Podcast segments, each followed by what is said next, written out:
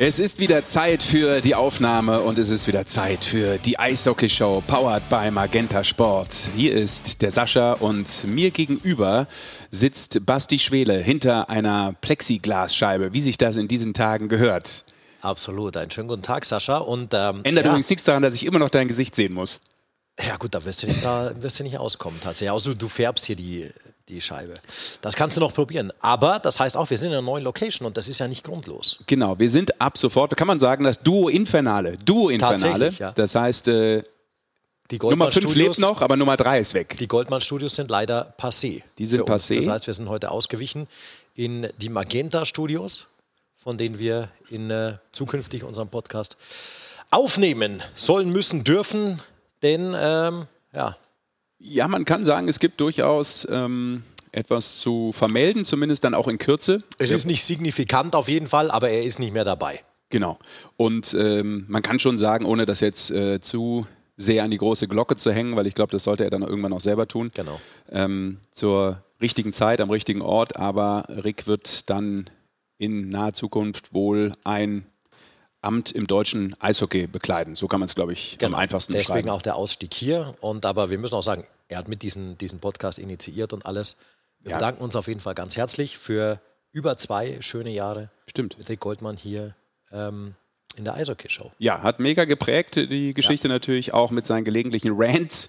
Ähm, war nicht wegzudenken. Aber wir wollen das ja auffangen. Wir ja. wollen das auffangen. Wir haben uns auch Gedanken gemacht, Sesh, äh, demnächst dann mit immer wieder wechselnden Experten, die wir hier dann zu uns beiden dazu nehmen wollen. Also außerhalb unserer Anrufe, die wir natürlich weiter tätigen. Genau, welche wir auch heute natürlich tätigen Ganz genau, wollen. Genau. Und, und wir hätten natürlich heute auch Rick nochmal angerufen, aber er hat leider jetzt gerade zu unserer Aufnahmezeit einen ähm, nicht verschiebbaren Termin. Und wir sind natürlich auch ein bisschen jetzt festgelegt, weil wir uns äh, mit den Gesprächspartnern dann auch schon verabredet hatten. Da wollen wir dich auch immer ähm, zu oft zu spät sein. Und deshalb heißt für Goldmann raus ohne Applaus. Oh, ohne Applaus. Aber ich habe da noch einen. Hast hier, einen? Hier ist er, glaube ich. Gib ihm einen. Musst du hochziehen. Den hat er sich verdient. Ja, den hat er Props. So. Gut. Erstmal will ich von dir wissen, bevor ja. wir loslegen, Basti, wo warst du am Wochenende? Was hast du getrieben? Oder sagen wir mal, in der letzten Woche, seit wir unsere letzte wenn, wenn Folge so produziert willst, war haben? Ich, war ich Threesome oder ich hatte einen Hattrick oder was auch immer. Ich hatte drei Spiele in drei Tagen. Also ich gehe den Rhythmus der Liga mit tatsächlich. Ist ziemlich geil, weil da tauchst du wirklich wieder fett ins Eishockey ein tatsächlich. Ich war bei München gegen Köln, ich war bei Straubing gegen Berlin und ich war bei München gegen Krefeld. Krass.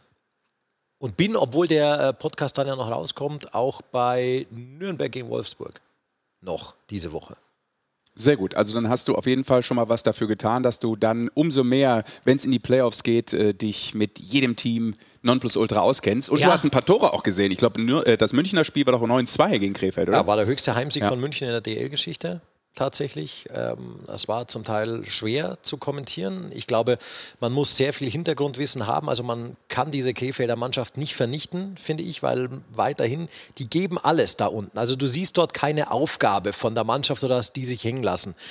Die geben wirklich alles, was in der Mannschaft steckt, aber es steckt halt leider nicht viel mehr drin. Und da kann die Mannschaft jetzt, finde ich, nicht so viel dafür, sondern das ist halt ein strukturelles Problem, dass Krefeld ja seit ähm, der Übernahme der mhm. neuen tatsächlich hat seit letzten Sommer. Ja, und das ist ja das dann auch. Das zieht sich halt dann sportlich leider durch. Ja, und es ist auch unglaublich schwer, kann ich mir vorstellen, wenn man immer wieder dann auch ähm, bei Niederlagen herhalten muss. Ja, du musst immer wieder sagen, warum es nicht läuft und warum das äh, vielleicht eine Übergangssaison sein wird. Ja. Man darf auch nicht vergessen, äh, die Jungs werden natürlich angeprangert. Das sind jetzt die deutschen Führungsspieler, die die da haben. Ähm, ein Mirko Sacher, ein Konstantin Braun, äh, ein Schimi. Weißt du, die müssen immer alles erklären. Die stehen da vorn dran. Die müssen zu, nach jedem Spiel die Interviews geben, weil natürlich ähm, vom, vom äh, Geschäftsführer und sportlichen Leiter die Jungs, die er geholt hat, die sprechen kein Englisch, die sprechen kein Deutsch. Das heißt, die sind schon mal bei den Interviews außen vor und, und sind so in ihrer, ihrer eigenen Gruppe drin und müssen sich dafür nichts rechtfertigen, weil sie es halt sprachlich nicht können. Mhm. Und ich glaube, das geht denen äh, schon ziemlich nah mittlerweile, dass die, diese Jungs halt mal für mal für mal ist ihr Gesicht das, das erklärt erklären muss, was läuft scheiße. Und es ist ja auch so gewesen, ich habe das mitbekommen über ähm, Social Media, dass äh, zum Beispiel in Krefeld auch der Verein sich dann öffentlich geäußert hat aufgrund äh, eines Postings oder Nachrichten an Laurin Braun, die sehr persönlich waren, wo er extrem beschimpft wurde von einem Fan. Ja, ja habe ich auch gesehen. Ähm, ja. Genau, wo man dann gesagt hat, pass mal auf, wir sind echt offen für Kritik und wir haben das auch verdient, aber so natürlich nicht. Ja, das und das finde ich gut, nicht. weil das, äh, das, das, ist ein absolutes No-Go und ich verstehe teilweise diese sinnlosen Hater da draußen nicht. Ja. Ey, klar ist das für euch die Leidenschaft und wir finden das auch großartig, aber mal entspannen. Ja, ey, das ist nur Sport und da so persönlich zu werden. Ja, das sind Menschen tatsächlich. Ja, und man kann mal vor dem Bildschirm, wenn man das Spiel guckt, mal sagen, Mann, du Blinder, was spielst du da? Das ist völlig menschlich und völlig natürlich. Das tut jeder, ob du eine Fußballnationalmannschaft guckst, ob du Eishockey guckst, Nationalmannschaft oder Liga oder dein Verein, wo auch immer. Äh, dass du da emotional abgehst. Das soll ja auch so sein, weil sonst wäre ja gar keine Bindung da. Aber hey, ab einem bestimmten Punkt, wie du sagst, es sind Menschen und keiner verliert da im Normalfall absichtlich. Also muss sorry. Ich, muss ich jeden Scheiß irgendwo schriftlich ja. irgendwo hinterlegen? Ja, und dass man es dann, es ist genau richtig, wie Krefeld das gemacht hat. Ja, aber eigentlich, irgendwann dreht sich das ja auch um und du denkst dir, warum muss ich eigentlich immer alles kommentieren, was irgendwelche Ranter loslassen, irgendwelche Hater, die meinen, sie haben nichts anderes als diese Plattform, da werde ich auch aggro, weil immer muss man dann das sozusagen gerade rücken. Aber eigentlich muss man sie auch zum Teil mal links liegen lassen, weil ähm, ich möchte es nicht erleben, wenn du aggro wärst. Nein, aber du weißt, du weißt ungefähr, wie ich das sage. Das ist, äh, aber du, lange Rede, kurzer Sinn, sowas geht nicht und damit wollen wir hier nichts zu tun haben. Genau. So, einen Rekord müssen wir noch ganz kurz einordnen, den ich äh, in der, ich habe ihn gar nicht mitbekommen, gebe ich offen zu. Ich habe es dann in der aktuellen Eishockey News gelesen, dass äh, Brandon DeFazio von, äh, vom ERC Ingolstadt einen DL-Rekord eingetütet hat. Ja. Nicht einen unbedingt, den man jetzt an die ganz große Glocke hängt und mit dem du vielleicht, äh, weiß ich nicht, dir zu Hause einen Bilderrahmen hinhängst. Oder neues Gehalt aushandeln äh, ja. kannst für nächste Saison. 59 Strafminuten in einem Spiel und nicht nur 59 in einem Spiel, sondern in einer einzigen Aktion. Ich habe tatsächlich am Tag danach äh, war ich in Straubing und habe Dashi getroffen, der ja vorher diesen Rekord mit 57 Strafminuten in einem Spiel innehatte. Und der ist echt geknickt, der Dashi, dass ihm der Rekord genommen wurde. Ja, sorry, aber äh, beste Grüße gehen raus. Ja, der Dashi hat gesagt, was, was soll ich sonst für einen Rekord aufstellen in der DL? hat er gesagt, das war, das war schon cool, dass du wenigstens einen Rekord irgendwie inne hast und da so in den Geschichtsbüchern. Er hat gesagt, du mach doch den mit den meisten Verteidigertoren. Ja, oder, oder du redest mal mit deinem Coach und ähm, gehst nie vom Eis.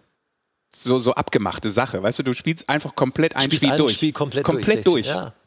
Irgendwie sowas. Äh, bist natürlich irgendwann. Dashi, wir überlegen nur noch, noch vor dem Tor. Dich, wie du deinen DL-Rekord wieder zurückbekommst. Das wäre aber geil. Gute Idee eigentlich. Einer spielt komplett durch, hat irgendwann am Schluss den Bewegungsradius von, Kannte, weiß ich nicht, nicht von Schluss, 4 Zentimeter. Stehst halt irgendwann. Ja. Aber auch das wird schwer, ja. noch auf den Kufen zu stehen.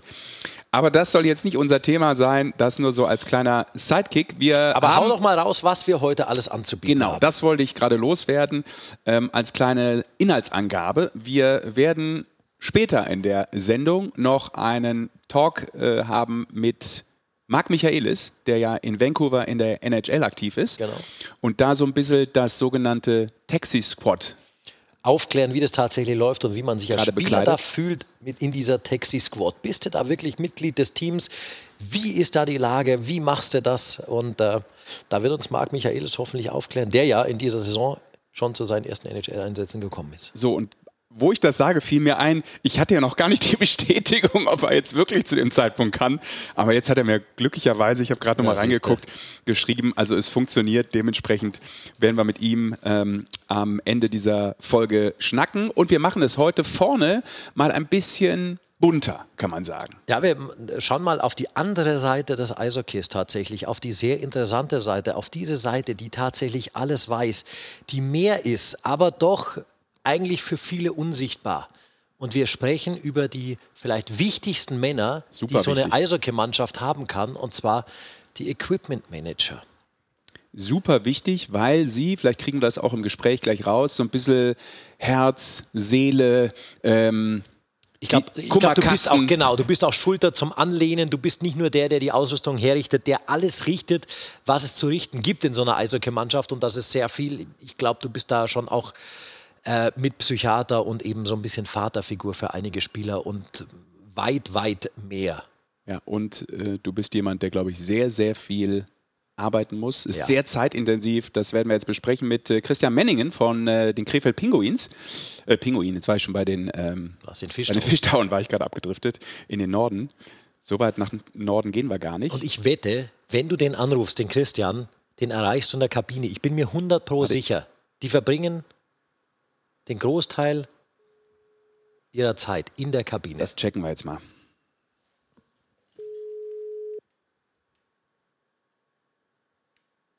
Der Weg ist weit aus der Kabine, vielleicht. Menningen. Ja, hier ist die Eishockey-Show. Der Basti und der Sascha. Christian, grüß dich. Servus, servus. So, keine Zeit mehr für Vorgeplänkel, äh, kein läppscher Spruch, weil du bist schon live hier mindestens äh, auf unserem Mischpult drauf und dementsprechend auch äh, in dieser Folge vertreten. Danke erstmal okay. für deine Zeit. Kein Problem. Ja, Basti und ich haben das gerade schon so ein bisschen angesprochen. Ähm, wir haben gesagt, äh, jemand wie du und in deiner Funktion, und das gilt sicherlich für viele auch in der deutschen Eishockeyliga, nicht nur bei dir jetzt äh, mit Krefeld, ihr seid ja. äh, die absoluten Malocher. Also es ist ja Wahnsinn, was ihr äh, für einen zeitintensiven Job habt. Ähm, lustigerweise ist auch in dieser äh, Woche in der Eishockey News auch äh, ein Bericht über dein Pendant bei den Eisbären Berlin, über den Kollegen Perschau, der ja auch immer malocht wie, so, ein, wie so ein Viech. Ähm, Nimm uns doch mal so ein bisschen mit erstmal grundsätzlich. Wo finden wir dich gerade? Bist du schon bei, bist du natürlich wieder bei der Arbeit? Ja, richtig. Wir sind in der Kabine und äh, bereiten Spiel heute Abend vor. Christian, gehst du überhaupt raus aus der, aus der Kabine an so einem Tag? Ihr habt ja ein Pre-Game-Skate wahrscheinlich in der Früh. Äh, ihr ja. seid die Ersten, die in der Kabine seid. Ihr seid immer auch die Letzten, die wieder gehen. Richtig, genau. Also im Endeffekt ist es so, wir bleiben eigentlich im Endeffekt den ganzen Tag hier. Also beim Spieltag von morgens bis abends, also quasi bis nach dem Spiel. Nimm uns doch mal mit in so einen Tagesablauf. Ich meine, ihr wart jetzt äh, auswärts unterwegs, äh, jetzt seid ihr wieder zu Hause. Wie ist das mit der Fahrerei? Nimm uns mal in so einen Tag mit, in euren Tag, wenn ihr, sagen wir mal, wirklich ein Auswärtsspiel zum Beispiel jetzt wie in München hattet. Wie kommst du hin? Wie ist da der Ablauf mit der Rückfahrt dann, ähm, so ein Tagesrhythmus? Wie, erklär uns den mal ein bisschen in, in Kürze. Also wir, wir sind, äh, wir haben morgens, ja, morgens treffen wir uns hier, ich, ich und der Ulle quasi und ähm, dann bereiten wir alles fürs Training vor. Wir haben dann quasi dann noch ein Abschlusstraining, bevor wir dann nach München fahren oder woanders hinfahren. Und dann äh, packen wir den Crafter. Wir haben so einen Transporter. Und da kommt dann alles rein, quasi Taschen äh, von den Spielern mit ganzem Material und dann quasi unser Material, was wir dann brauchen für ein Spiel. Handschuhtrockner, Schleifmaschine und etc. und etc. Und, äh, und dann geht's für uns beide los nach München dann. So. Und dann wird da, äh, in die, äh, sind wir meistens immer abends, kommen wir dann an in der Halle, dann bauen wir alles auf, packen die ganzen Taschen aus. Und dann bauen wir unser Zeug aus und dann geht's ins Hotel. Und dann morgens früh, anderen Tag am Spieltag, dann wird äh, nochmal, dann ist meistens immer noch Pre-Game oder was und dann äh, wird alles vorbereitet fürs Spiel dann. Ja, das ist eigentlich so und in der aktuellen Zeit, äh, Pandemiezeit, heißt ja auch, das ist kein, ja. kein gechillter Drive mal runter nach München Nein. von Krefeld, sondern Nein. ihr könnt ja nicht groß euch, keine Ahnung, ihr könnt ja nicht sagen, wir gehen noch mal eben kurz zwei Stunden essen oder so oder Nein. setzen uns mal in einen Café. Das ist ja gerade schwierig möglich. Wie macht ihr das so? Alles on the fly, on the road oder? Ja, ich sag mal, äh, das machen wir alles on the fly. Wir essen ja meistens, wenn wir dann hier losfahren, dann kriegen wir noch mal Essen und dann essen wir und dann äh, wir wechseln uns immer ab mit dem Fahren, dass auch also jeder immer seine seine quasi Ruhepause hat und dass wir dann ausgeruht dann abends da ankommen und alles aufbauen können. Also das, das geht schon. Ja. Und ihr seid aber auch die, Christian, ihr arbeitet den ganzen Tag, dann ist Spiel, ja. dann packt ihr euren Crafter wieder, das heißt, alle Ausrüstungen werden ja da direkt reingeschmissen und genau. ihr rast dann direkt wieder über Nacht auch nach Hause. Richtig, genau, genau, genau. Ja. Nach dem Spiel wird dann wieder alles gepackt, die Jungs die Taschen rein und dann fahren wir äh, direkt dann von nach dem Spiel fahren wir direkt wieder nach Hause. Wahnsinn. Christian, du machst das jetzt schon? Ja, bitte. Und dann ist es meistens ja so, wenn du dann wieder zurückkommst, wie jetzt äh, nach München oder wenn du nach Straubing oder Augsburg, dann hast du jetzt auch noch in dieser Zeit, wo jetzt diese Pandemie ist, dass du dann auch noch einen Corona-Test danach dann auch noch hast. Auch noch. Ja? Ja, das kommt auch noch dabei. Das heißt jetzt auch mit dieser Verzahnungsrunde, Christian, ähm, Schlafen ja. ist gerade eher nebensächlich, richtig? Ja, für mich schon so. Aber wie war, das, wie war das vorher, Christian? War das für euch eigentlich mal relativ angenehm, diese erste Gruppenphase Süd-Nord, dass ihr zumindest, sagen wir mal, nicht die ganz großen Reisen in dieser ersten Phase hattet? War das gefühlt wie Urlaub für euch? Äh, ja, muss ich dir ehrlich sagen. Also ich, ich fand es richtig angenehm. dass du, du warst ja nur unterwegs, sprich hier in einem Kreis, quasi das weiteste, was du hattest, war Berlin und Wolfsburg. Aber jetzt ist natürlich, aber das war schon, schon angenehm. Also schon besseres Arbeiten. Christian, du machst den Job ja. in Krefeld allein schon seit 2005. Wie bist du denn überhaupt dazu gekommen? Wie kommt diese Leidenschaft für diesen Job und was muss man zum Beispiel mitbringen, um diesen Job zu machen, weil Serge und ich haben auch gerade diskutiert, du machst ja nicht nur Equipment, du machst nicht nur alle möglichen Reparaturarbeiten, du bist der, der fast 24 Stunden in der Kabine ist. Da kommt ja noch mehr dazu. Du bist ja vielleicht auch noch die Schulter zum Anlehnen für manche Spieler. Ja. Also du bist ja auch noch Psychologe. Was umfasst dieser Job eigentlich alles? Ja, also ich wollte gerade sagen, das umfasst eigentlich äh, relativ viel. Also ich sage mal, ein offenes Ohr ist eigentlich immer gut weil die Jungs kommen teilweise immer rein und dann wird dann mal darüber, nochmal hast du mich gesehen, wie habe ich denn gespielt, wie gibt's denn, was ich mich dann da äh, äh, angestellt habe und so und meine Schüsse und so, meinst du, die werden, können wir besser machen oder irgendwas. Und dann hat man natürlich ein offenes Ohr und sagt immer, Junge, da wird man, muss man noch dran arbeiten oder so. Also das ist schon, also das mache ich auch gerne und ich finde das auch eigentlich in Ordnung, weil dann um das, umso näher kommst du auch mit dem Team dann zusammen und es wächst eigentlich immer so, über die ganze Saison wächst halt immer, immer näher zusammen. Mhm. Also das ist schon richtig. Aber kommt das wirklich auch mal vor, dass du der Kummerkasten sein darfst, musst, sollst, ähm, dass ja. wirklich ja jemand, jemand mal kommt und sagt, du, boah, ich habe da echt gerade Probleme mit dem Mädel zu Hause, sowas in der Richtung. Also was wirklich, ja, was Privates, was ja menschlich ist. Das sind ja nicht nur ja. äh, Profisportler, sondern ja auch Menschen, die ein Privatleben ja, haben. Ja, das, das, das kommt auch schon mal vor. Das ist richtig. Das ist richtig. Jetzt hier. Also hast, hast du, anders gefragt, Christian, hast du mehr Beziehungen ja. gekittet oder hast du mehr Beziehungen äh, laufen lassen, weil du gesagt hast, die ist nicht, die ist nicht richtig für dich, Jung? ich, sag, ich sag mal erstmal eher laufen lassen. Also mit Kitten und so. Ich glaube, nee, das, da bin ich, glaube ich, der falsche Mann für. Okay, aber nee, Basti, nee, nee, Basti hat das ja gerade auch angesprochen. Ähm, ja. Dein erster Impuls, wie ist dein, deine erste Begegnung mit Eishockey eigentlich gewesen, dass du jetzt äh, da so über die Jahre hängen geblieben bist? Also ich bin quasi, im Endeffekt bin ich quasi in, äh, einfach, so gesagt, von meinem Schwiegervater damals, der hat mich einfach mal mitgenommen zum Eishockey. Das war in Neuss und die haben da, zu der Zeit haben die erste Liga Nord gespielt. Und da hat er mich einfach mal mitgenommen und hat gesagt, pass auf, hier, äh, wir gehen zum Eishockey, hast du Bock, willst du mitkommen, kannst du mal angucken? Ja, hab ich gesagt, okay. Und, und da im Endeffekt bin ich hängen geblieben und äh, dann bin ich angesprochen worden, ob ich nicht Lust hätte, hier und so nebenbei den Jungs bisschen was zu helfen mit Schleifen und hier und so und so zu, zu betreuen. Und dann bin ich hängen geblieben dann. Dann ab da ging es dann äh, quasi bis jetzt in einem durch. Ah, okay. Bist, bist du in Neuss aufgewachsen oder was? Ich bin eigentlich aufgewachsen in, äh, zwischen äh, Neuss und Dormagen quasi. Ja. Da in der Ecke bin ich aufgewachsen, habe hab 16 Jahre habe ich Fußball gespielt beim, beim VfR Neuss und FC Strabig und so. Und äh, dann bin ich zum Eishockey gekommen und seitdem bin ich dann bin ich nach Neuss umgezogen und äh, lebe jetzt quasi bis jetzt in Neuss. Ah, okay, aber ich bin Karster, ne? Also äh, von daher oh, äh, ursprünglich, genau. Ich bin in Düsseldorf geboren, aber in Karst aufgewachsen, deshalb okay. dachte ich jetzt, äh, vielleicht haben wir uns früher in Neuss äh, beim, beim Diskolauf früher mal getroffen. Da war ich häufig. das, das kann mit Sicherheit sein. Also das kann okay. mit Sicherheit sein. Ich wohne ja auch in Neuss auf der Karster Brücke, also ehemalige Karster Brücke. Ja, okay. Das ist quasi die Hauptstraße nach Karst rein. Also zwischen Neussfurt und Karstfurt. Also ja. Und für alle, die, die jetzt keinen Plan haben, da ist übrigens öfter mal Stau, aber das nur so ganz nebenbei. Ja. Schöne Lokalrunde jetzt ja, für euch genau. beide hier. Ja, das ist so wahr. Christian, und es geht ja. dann noch weiter. Nicht nur Krefeld ist deine große Leidenschaft und, und der Job Nein. an sich, sondern du bist ja mittlerweile auch der Mann in der Nationalmannschaft. Richtig, genau. Da bin ich jetzt seit, ich glaube, der meine vierte, ja fünfte Saison ist das jetzt, die ich jetzt mache beim DEB. Wie ändert sich dieser Job da auch nochmal? Weil ich weiß ja auch, da liegt ja ja auch nochmal unglaubliche Wege zurück, weil ihr ja, glaube ich, ich weiß nicht, ob ihr es immer noch habt, euer Lager eigentlich in Füssen habt, die Maßnahmen Richtig. aber meistens nicht in Füssen sind, die äh, Ausrüstung aber dann jeweils zum Deutschland Cup oder zur WM-Vorbereitung hingekarrt werden muss. Genau. Wie zeitintensiv ist das Ganze nochmal? Und, und inwiefern ist, ist das trotzdem nochmal, weil man ja auch immer sagt, die Nationalmannschaft ist das Größte, ist das tatsächlich auch für dich dann so? Ja, das würde ich sagen, weil im Endeffekt ist es so, wenn ich, wenn wir hier fertig sind, also beim Verein in Krefeld, dann werde ich freigestellt und kann dann quasi komplett für den DEB arbeiten. Und äh, für mich ist das immer, äh, äh, weil ich treffe dann wieder alle anderen Spieler, die ich nur quasi als Gegner sehe. Und äh, das ist schon, ähm, für mich ist das schon eine super Erfahrung und äh, ich freue mich auch jedes Mal, wenn ich da zum DEB gehen kann und dann wie jetzt Weltmeisterschaft oder Vorbereitung machen kann. Also das ist schon toll. Auch das wird ja dieses Jahr einen ganz eigenen Charakter vermutlich haben. Aber ja. was man jetzt schon weiß, ihr werdet eure Base in Nürnberg haben, tatsächlich mit der Richtig, Nationalmannschaft genau. als WM-Vorbereitung. Genau, genau, genau, genau. Und dann geht es, glaube ich, am 12.05. glaube ich, geht es dann äh, rüber nach Riga. Da sind wir, glaube ich, anderthalb Wochen vorher dann da. Und äh, dann geht es quasi dann am 21.05. jetzt, glaube ich, los dann. Aber auch da die Frage, Christian, äh, das gab es ja. ja. auch oft. Das heißt, äh, die Mannschaft fliegt da schön nach Riga und alles. Ihr da auch in eurem Sprinter, zack, hoch mit der Ausrüstung mhm. oder wie macht ihr das?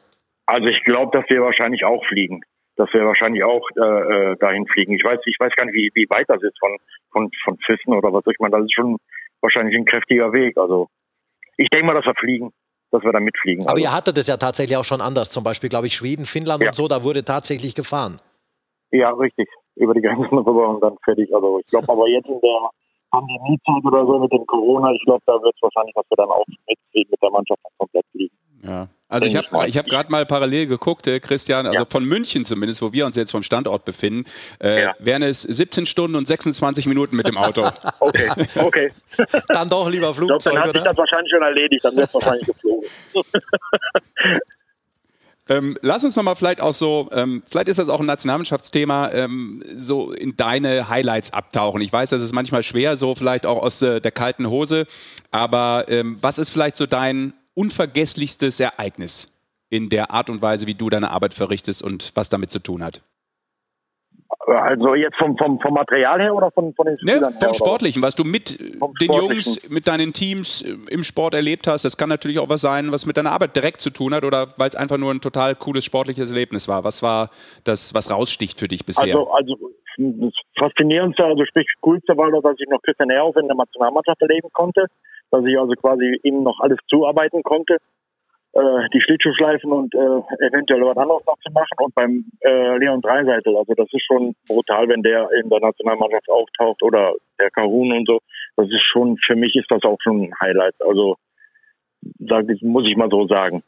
Fühlst du, dich, fühlst du dich, Christian, in deiner Arbeit von den, von den Jungs eigentlich gewürdigt? Merkt man da, dass schon eine sehr große Wertschätzung für euch auch immer herrscht? Oh ja, oh ja, doch, doch, doch. Also das ist schon, also mir, mir ist es ja eigentlich so, weil man hört immer von den anderen äh, äh, äh, Betreuern und so und hier äh, gibt es dann Weihnachtsgeld oder gibt es dann ein bisschen Kipp nach der Saison oder und so. Und äh, ich sage mir immer so, äh, für mich ist das im Endeffekt so, sobald, solange einer von dem Team oder von den Spielern, die kommen zu mir und sagen zu mir, pass auf Christian, du hast einen tollen Job gemacht, ich habe mich wohlgefühlt und hat alles wunderbar geklappt. Das ist für mich eigentlich ist das eigentlich, das reicht schon. Also, also das, das Danke kommt häufig genug richtig. für dich. Okay, das ja, ist doch gut. Ja, ja, und die, ja, die, die wissen ja, was, was wir hier leisten und die wissen auch genau, was wir hier für die, für die Mannschaft tun. ja, so also, wollen wir das hören. Gut erzogene ja, Buben, so ist das Jungs. richtig. Ansonsten genau. hätte es auf den Deckel gegeben gleich. Aber vielleicht nein, noch ein Satz, was war dein kuriosestes ja. Erlebnis? Gibt es sowas auch? Oder was war das Wichtigste, was du vielleicht jemals vergessen hast, wo du sagst, oh Gott, das habe ich wirklich vergessen, jetzt kann ich es nicht mehr nachholen, das war der Riesenfauxpas. Hat es sowas auch gegeben? Ja, das Kurioseste, also ich sag mal, für mich selber war das, ich, das hätte auf ein, um eine Halbzeit geklappt, dass ich äh, vor zwei Jahren, war das jetzt zwei Jahre her, Pyongyang, äh, die Olympiade. 2018, da, ja. Ich, äh, genau, da äh, war ich ja ganz kurz davor, trotzdem mit rüber zu fliegen. Und weil ein Betreuer krank geworden ist und der hat dann, dann haben sie mir gesagt gehabt, dass ich dann schnellstmöglich alles besorgen sollte, Papiere und alles drum und dran und dann kommst du danach und alles drum und dran. Und dann hat es aber den Tag, einen Tag vorher ist, ist mir dann abgesagt worden, dass der ähm, vom, vom Olympischen Komitee da, der hat gesagt, das wäre zu kurzfristig gewesen und äh, deswegen konnte ich leider nicht mit nach Pyongyang.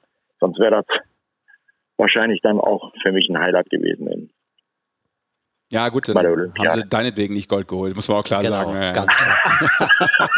Aber ich fand das gut, dass die Jungs, also wir waren per Video und so immer verbunden und äh, die Jungs haben mich in der Kabine aufgehangen mit Namen und mit Bild und allem drum und dran und wir waren also quasi, wir waren immer mit dabei.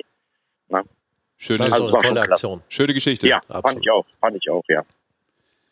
Super. Christian, dann ja. äh, lieben Dank für deine Zeit. Das war äh, toll, da mal so einen Einblick zu bekommen. Und äh, ja. genau, dass wir auch mal mit den Behind the Scenes sozusagen ja. sprechen. Dabei seid ihr gar nicht äh, hinter den Kulissen, sondern ihr seid ja immer mitten dabei, mittendrin, überall, kann man sagen.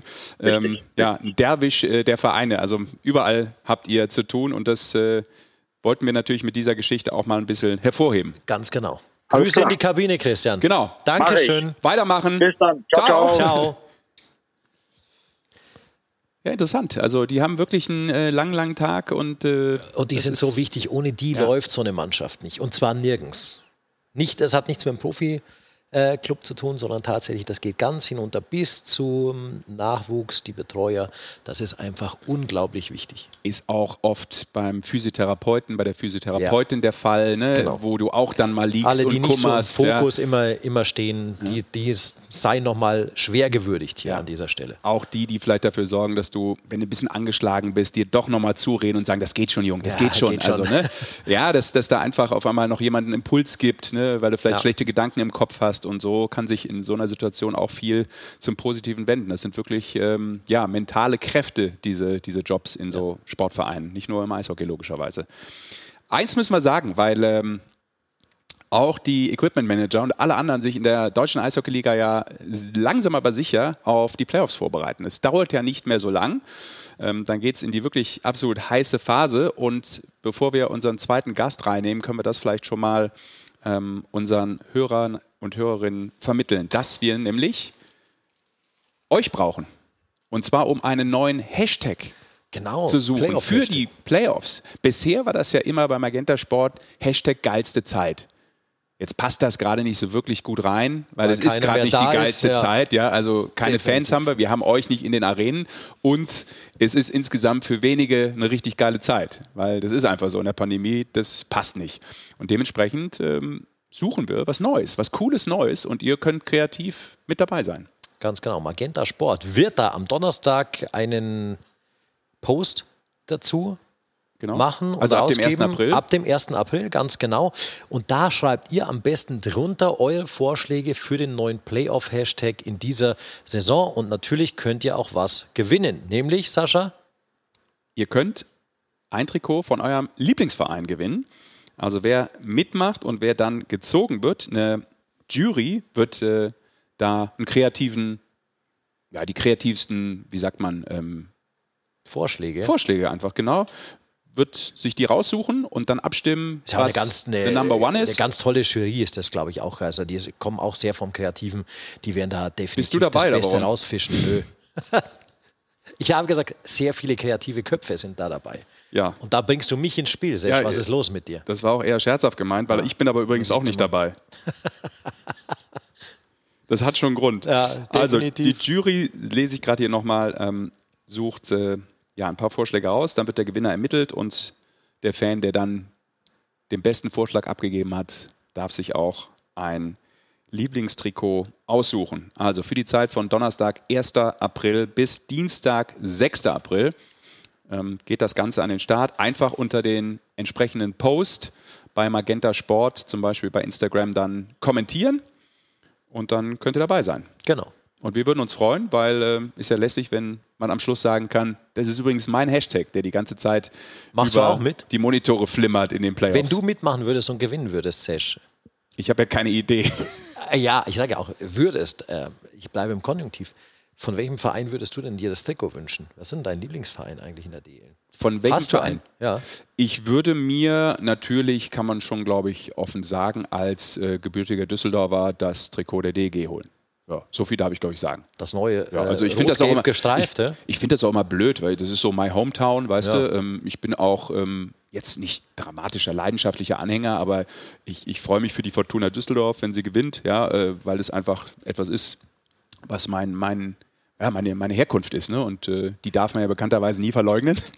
Und dementsprechend äh, bin ich da ganz offen und äh, finde das auch immer blöd, wenn so Sportreporter immer so tun, als wenn sie für nichts irgendwie eine Leidenschaft hätten. Das hat ja auch nie was damit zu tun, dass man nicht da sachlich Bericht erstatten könnte und so. Totaler genau. Quatsch, weil da bist du eher immer strenger, das ist auch der Klassiker, oder guckst vielleicht nochmal genauer drauf oder stellst nochmal eine unangenehmere Frage. Ja. Aber in dem Moment, wo man arbeitet, ich weiß nicht, wie es dir geht, ist das überhaupt nicht im Schädel drin. Also da gibt es so viele Beispiele, gerade auch im Fußball, wo das ja dann noch ja. viel medialer oft ist. Ne? Ja. Wenn da jemand auf einmal, oh, der ist Bayern-Fan oder der ist Dortmund-Fan, lese ich dann immer irgendwie über Social Media, da kommentiert wieder der, der ist ja ein Roter. Und meistens stimmt es übrigens nie. Der ist genau dann eher äh, ein Schwarz-Gelber, weißt du? Ja, also das ist total ulkig, immer wie die Leute das auch total missverstehen und äh, gar nicht richtig interpretieren im Kommentar.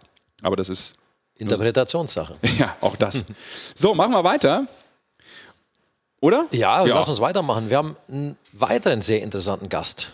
Genau, ich habe auch äh, das aktuelle Magazin hier Echt? vor mir. Hast liegen. du? Ach, du auch? Ja. Guck mal da. Wir wollen nämlich mal. Es ähm, geht um Eishockey-Magazin, das äh, echt einen großen Aufschlag gemacht hat in Deutschland, das ein sehr riskantes Unternehmen meines Erachtens war, das überhaupt an den Start zu bringen. Und äh, wir kennen ihn schon lange, ich kenne ihn schon sehr lange. Und er hat mich auch gefragt, bevor er dieses Projekt an den Start gebracht hat, Basti, was hältst du davon? Was meinst du dazu? Meinst du, das könnte laufen? Und das Ding ist ein absolut geiles Hochglanzteil, das immer wieder Spaß macht, durchzublättern, weil überragende Geschichten immer wieder da tatsächlich drin sind. Genau, die Rede ist von der Dump and Chase. Zeit für Eishockey ist der Untertitel und ähm, das ist ein Magazin, was äh, viermal im Jahr rauskommt. Echt cool gemacht und es passt auch heute extrem gut in unsere Sendung, dass wir das mal jetzt gleich besprechen, weil in der aktuellen Ausgabe ähm, eine Geschichte über Marc Michaelis drin ist. Ganz genau. In Etappen in die NHL heißt das und äh, da sauge ich dann gleich nochmal ein paar Infos raus, äh, bevor ähm, wir da mit ihm sprechen. Also, hören wir mal rein bei Matthias Scholz. Ja, ruf ihn an. Matthias Scholze rufen wir an. Er ist nämlich einer der drei Macher der Dump and Chase und kennt sich natürlich im Eishockeysport mega gut aus, weil er ja auch lange Jahre als äh, Medienchef Hallo. bei Frankfurt gearbeitet hat. Matthias, grüß dich. Hier ist die Eishockey-Show. Schönen guten Hallo, Tag. grüßt euch, Jungs. Servus. Matthias. Grüßt euch. Servus, servus. Wir haben ähm, Wir grüßen dich. Ja, wir grüßen dich zurück, genau. Wir haben gerade schon ähm, kurz angeteasert, äh, was du tust, was ihr tut mit eurem Projekt äh, Dump and Chase. Ähm, und ich habe gerade schon gesagt, es passt super in die heutige Folge rein. Das ist mir übrigens gerade erst aufgefallen, aber besser spät als nie, weil wir auch noch später ein Interview mit Marc Michaelis in der Folge drin haben. Und ihr habt ihn ja Ah, auch ja. in eurer aktuellen Ausgabe ähm, als Geschichte drin. Aber lass uns doch mal starten erstmal. Basti hat es gerade schon gesagt, ihr hattet vorher auch mal Kontakt, als ihr so über dieses Projekt nachgedacht habt. Wir wollen da so eine neue Art von Magazin machen im Eishockeysport. Äh, macht das Sinn? Hat das Möglichkeiten zum Erfolg? Ähm, äh, nimm uns nochmal mit so in die erste Gedankenwelt äh, und in die Entstehungsphase von eurem Projekt. Ja, also äh, wir sind ja äh, drei Jungs. Wir kennen uns hier aus Frankfurt, ähm, waren alle dem Eishockey hier mehr oder weniger verbunden. Und was wir auch teilen, ist die Leidenschaft für Printmagazine. Also wir waren immer diese Nerds, ihr kennt das vielleicht, die im Bahnhof, wenn man auf den Zug wartet, in so einen Pressehandel geht und dort ähm, ja die letzten Minuten vor der Abfahrt verbringt und sich umschaut, was gibt's da für coole Magazine. Und das war jetzt, das muss ich wirklich überlegen, schon ähm, im Februar 2018 genau, haben wir abends mal zusammengesessen, um einfach mal zu überlegen, was wir, ob wir mal zusammen irgendwas starten, so in Richtung Selbstständigkeit, irgendwas Kreatives, weil wir irgendwie Lust hatten, mal was ja, zu machen. Und dann sagt der Jan, ähm, der unser Grafikguru ist, warum machen wir nicht einfach ein Eishockey-Magazin? Wir stehen doch alle total auf diesem Printkram.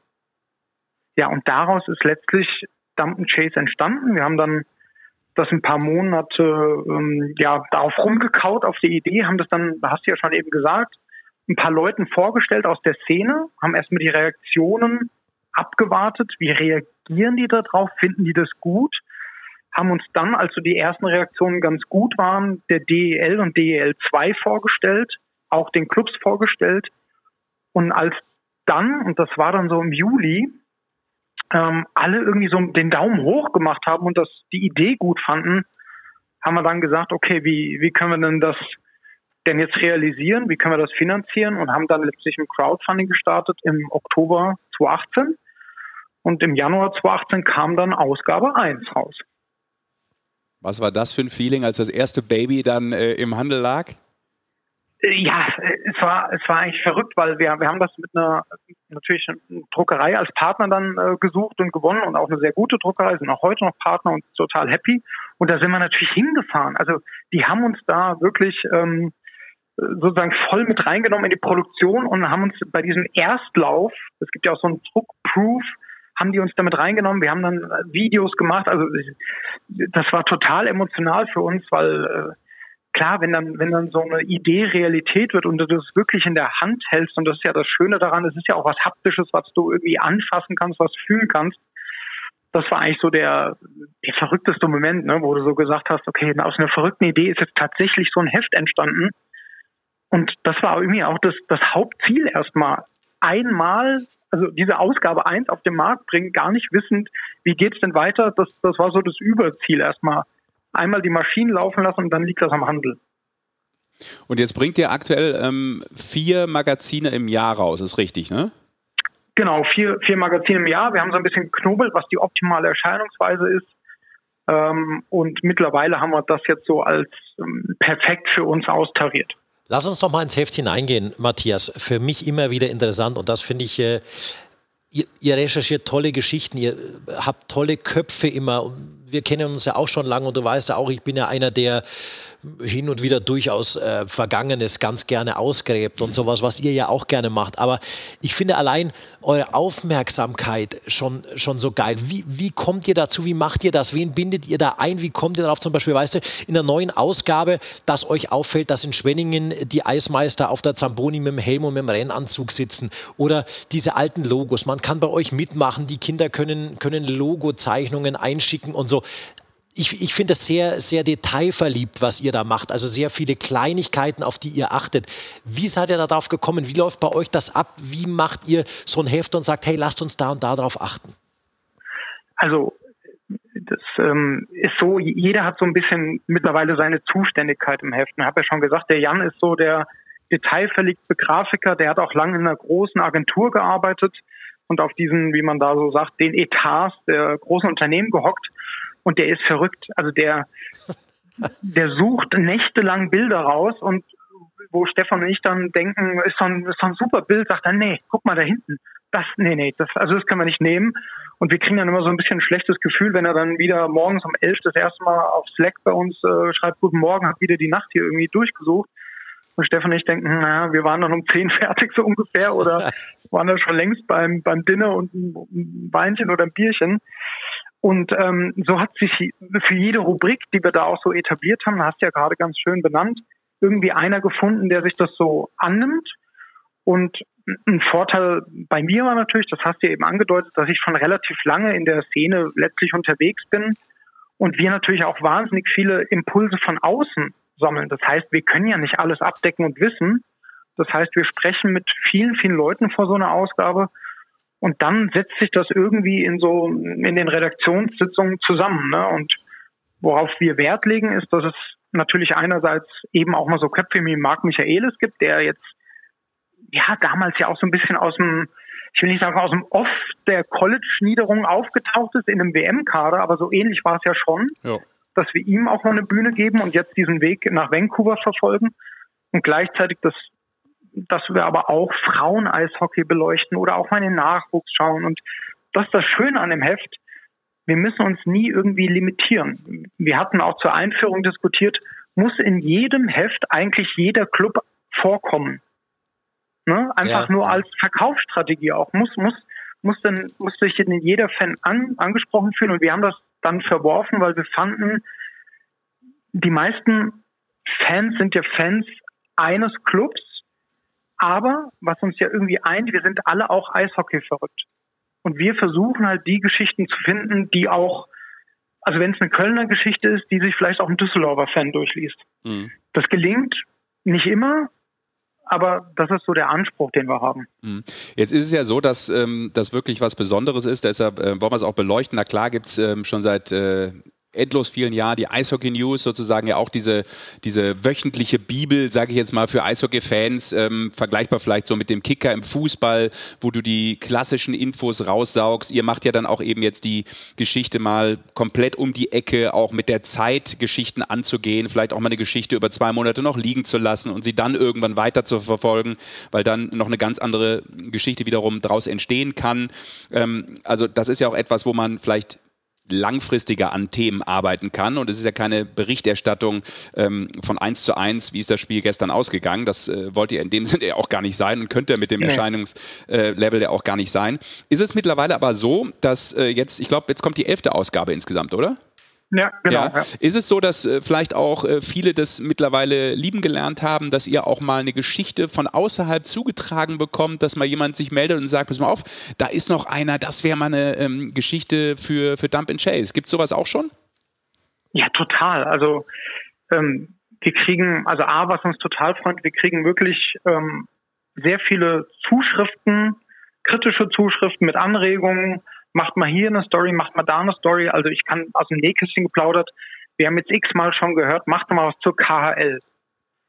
Und das stimmt, wir hatten viel NHL drin, ne? andere Themen auch, aber KHL war bis jetzt bei uns unterrepräsentiert und sowas nehmen wir uns dann an und dann hast du es aber eigentlich richtig gesagt.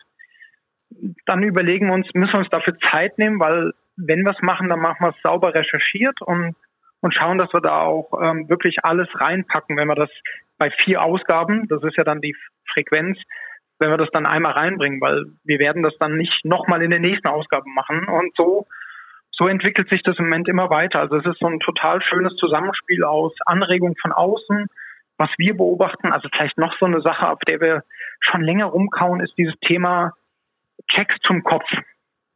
So. Mhm. Schwierig. Das kannst Thema. du medizinisch beleuchten, das kannst du, das kannst du aus Good Old Hockey versus modernes Hockey, du kannst es aus so vielen Blickwinkeln beleuchten, dass wir bis jetzt noch nicht an dem Punkt sind, wo wir sagen, für uns, das packen wir jetzt mal an und packen wir da alle Aspekte rein. Und jetzt jüngst gab es ja wieder Diskussionen um den einen oder anderen Check zum Kopf und das beobachten wir natürlich auch. Also es ist so eine Mischung aus, was ist aktuell los und was wird zugetragen. Also eigentlich ganz schön, ehrlich gesagt ich glaube, das macht es tatsächlich auch aus und das macht es immer, immer lesenswert, dass ihr eben nicht immer diese Aktualität habt und äh, das zeichnet euer Heft definitiv aus, dass es sehr, sehr gut recherchiert ist.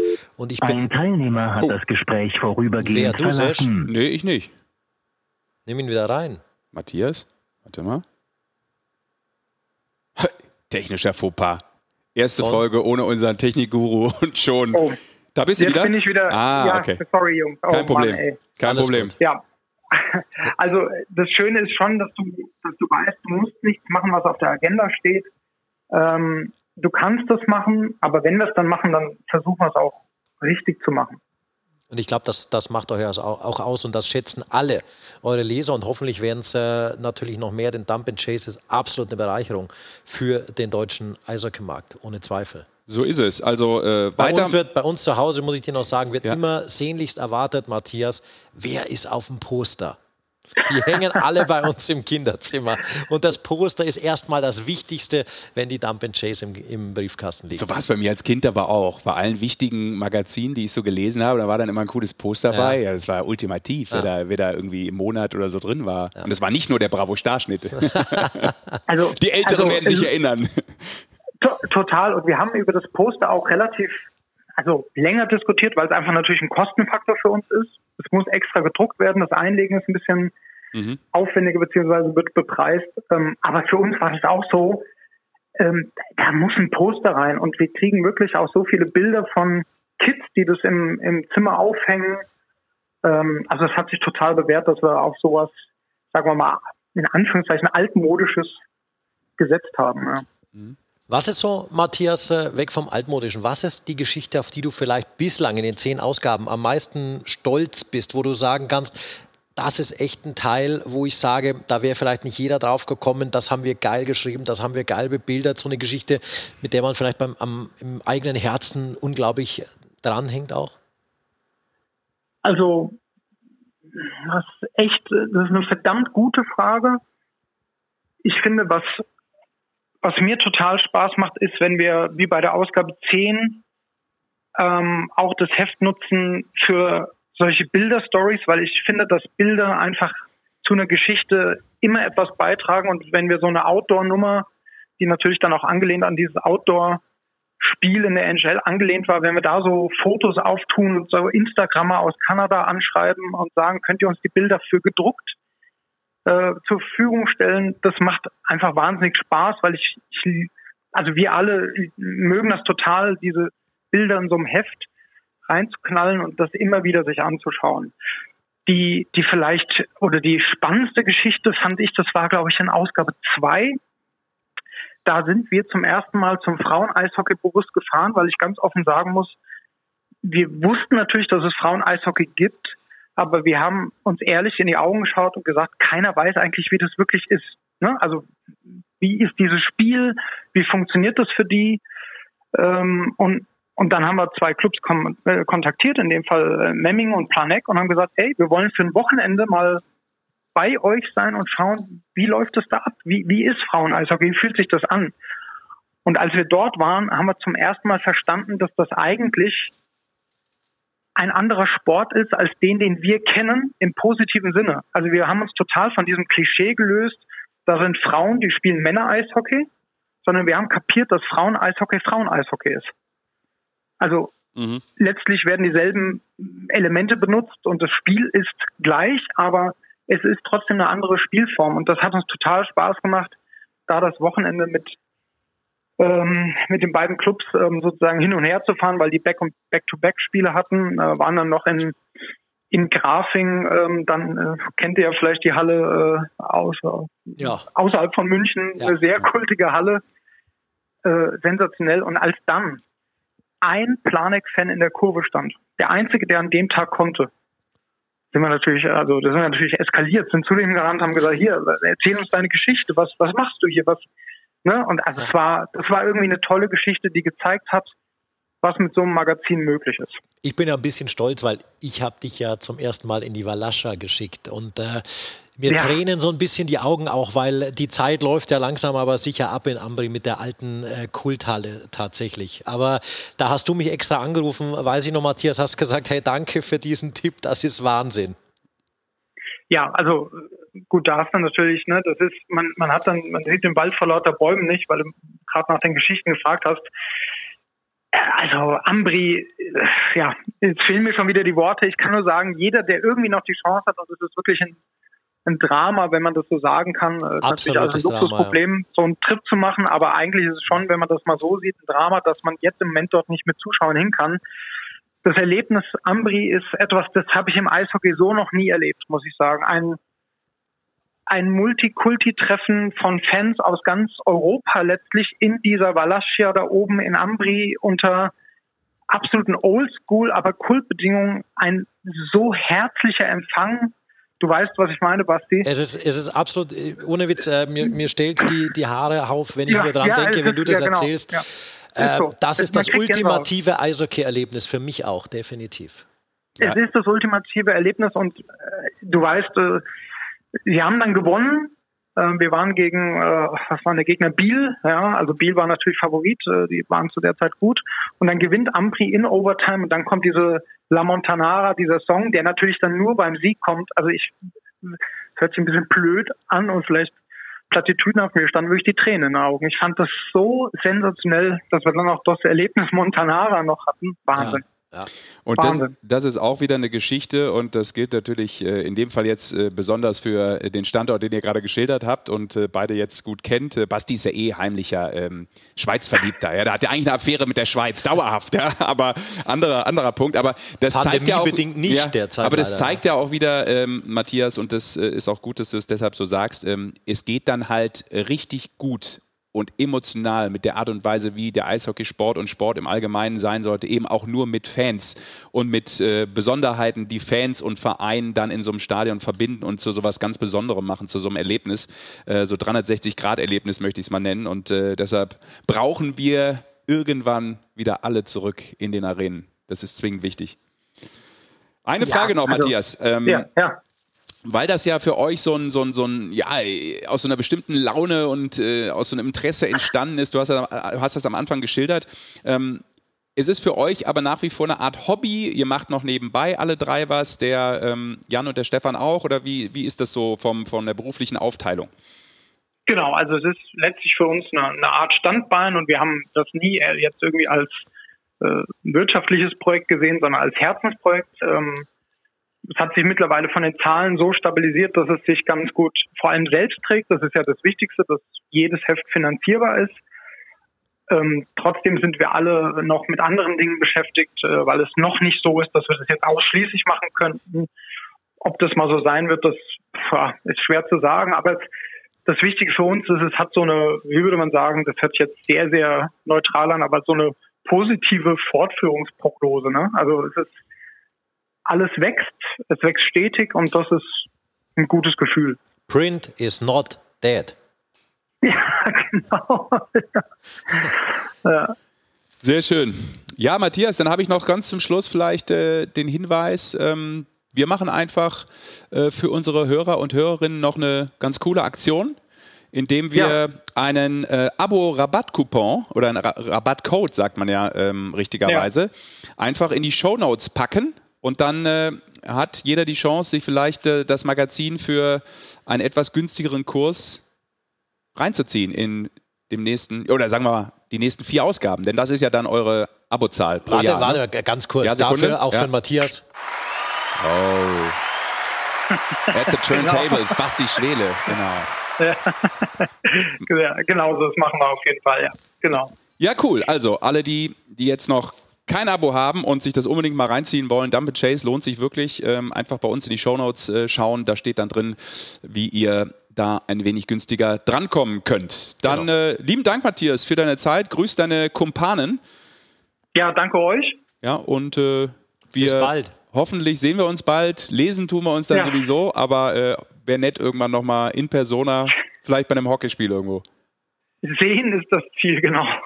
so ist es. Alles klar. Beste Grüße und äh, viel Spaß weiterhin bei der Arbeit. Danke, Matthias. Danke. Ciao. Danke Ciao. Schön. Ciao.